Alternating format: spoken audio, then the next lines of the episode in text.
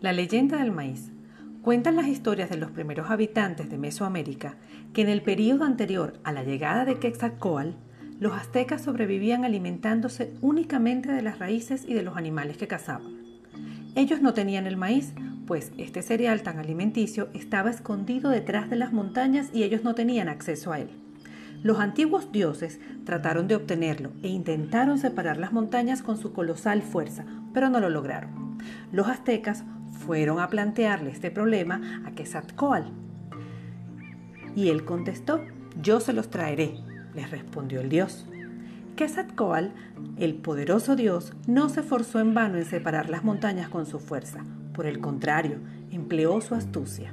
Él observó a una pequeña hormiga roja que descendía de la montaña cargando sobre su espalda un grano de maíz. Él interrogó a la hormiga sobre la procedencia de ese hermoso y tan preciado grano, pero el insecto se rebeló y no le confesó nada.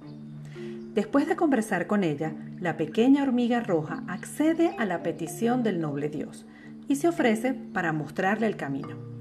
Entonces, Quetzalcóatl se transformó en una hormiga negra y acompañó a la hormiga roja, marchando a las montañas.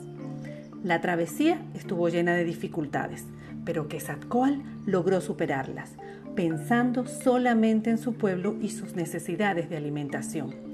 Hizo grandes esfuerzos y no se dio por vencido ante el cansancio y las dificultades.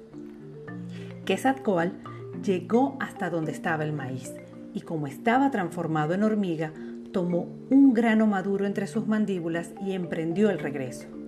Al llegar, entregó el prometido grano de maíz a los hambrientos indígenas. Los aztecas plantaron la semilla, obtuvieron así el maíz que desde entonces sembraron y cosecharon. El preciado grano aumentó sus riquezas y se volvieron más fuertes. Construyeron ciudades, palacios, templos y desde entonces vivieron felices. Y a partir de ese momento, los aztecas veneraron al generoso Quetzalcóatl como el dios de los hombres, el dios que les trajo el maíz.